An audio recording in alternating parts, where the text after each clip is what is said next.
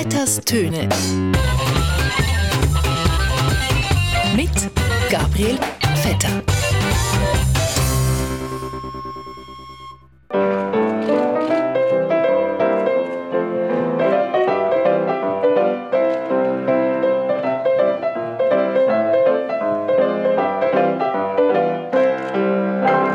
Es war mir eine Freude und eine Ehre.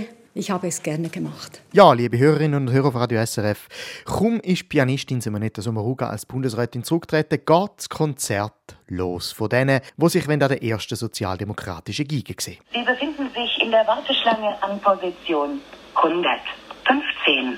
Anfang Dezember wählt also die Vereinigte Bundesversammlung die Nachfolge von Uli Maurer und von der Frau Sommaruga. Becky, Becky!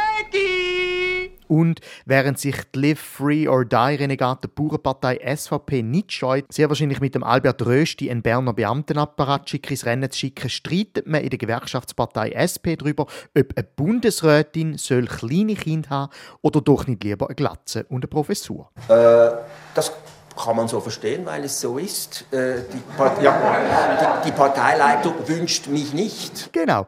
Ganz nach dem Motto, eine Bundesratskandidatur ist auch kein Wunschkonzert, sondern eine Arschgegenpartitur.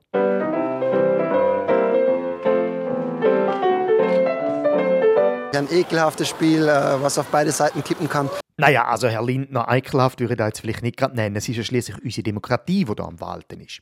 Der Zürcher Ständerat Daniel Josic wird ja wirklich schon sehr, sehr lang Bundesrat werden. Und jetzt muss er nicht nur beweisen, dass er auch ein guter Bundesrat wäre, sondern auch eine gute Bundesrätin. Äh, das kann man so verstehen, weil es so ist. Äh, der Josic ist, was seine unerfüllten Bundesratsambitionen angeht, quasi die Region Basel von der Zürcher Ständeräte. Ich habe mich immer schon äh, ein bisschen im Weltall daheim gefühlt.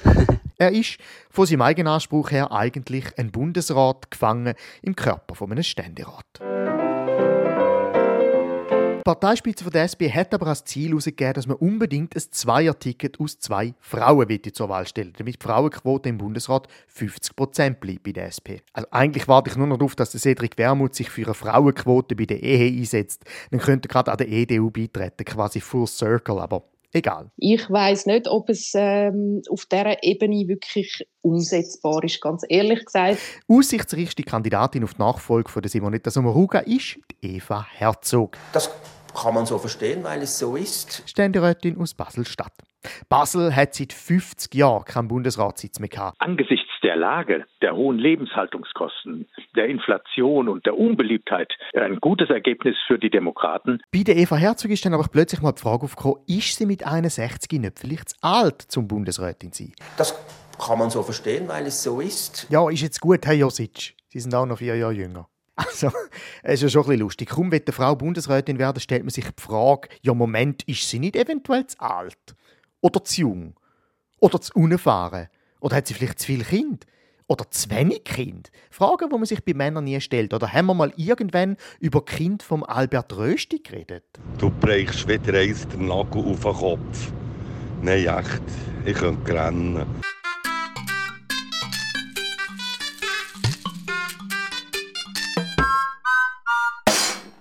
Bernerin Evi Allemann hat sich auch aufstellen für den Bundesratssitz und sie hat im Gegensatz zu der Eva Herzog, wo schon ältere Kinder zwei kleine Kinder.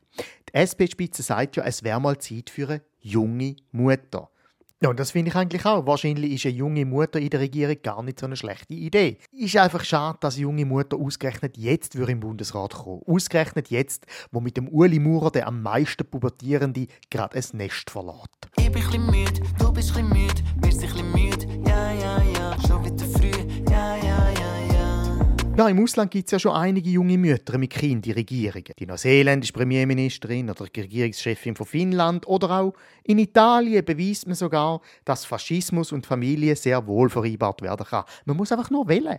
Weil das ist schon eine Fähigkeit, die sie lernen müssen. Aber mal schnell fragen, wieso wären Mütter eigentlich die besseren Regierungschefe? Sie sind gut im Energiesparen, weil sie im kalten Wetter zurechtkommen müssen. Das heisst, sie müssen so wenig Wärme verlieren wie möglich.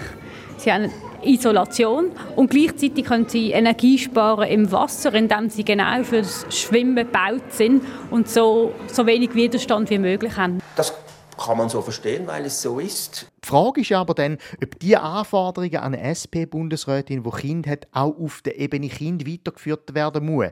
Also meine Frage wäre, wenn jetzt eine Bundesrätin Kind hat, muss es dann bei diesen Kindern auch eine Frauenquote haben? Also muss die Bundesrätin dann ein Bub haben und ein Mädchen, also 50 Prozent? Oder zählt man dann irgendwann alle Kinder von allen Bundesräten zusammen und sagt, ein Moment, wir haben gerade einen Überhang von Buben, wir bräuchten jemanden, der zwölf Töchter hat? Ja, wobei ich glaube, solange das eine Kind von Evi Allemann ein Tessiner ist und der andere FDP wählt, ist alles okay. Vecchi, Vecchi! Ja gut, ob 50% oder weniger ist ja eigentlich wurscht. Die anderen Schweizer Parteien gelten sogar 2% als gleichwertig. Gesinnungsmäßig sind wir zu 98 Prozent nicht für diesen Krieg von Russland. Aber die Regierung muss hier neutral sein. Ja, in dem Sinn, ein gutes Miteinander.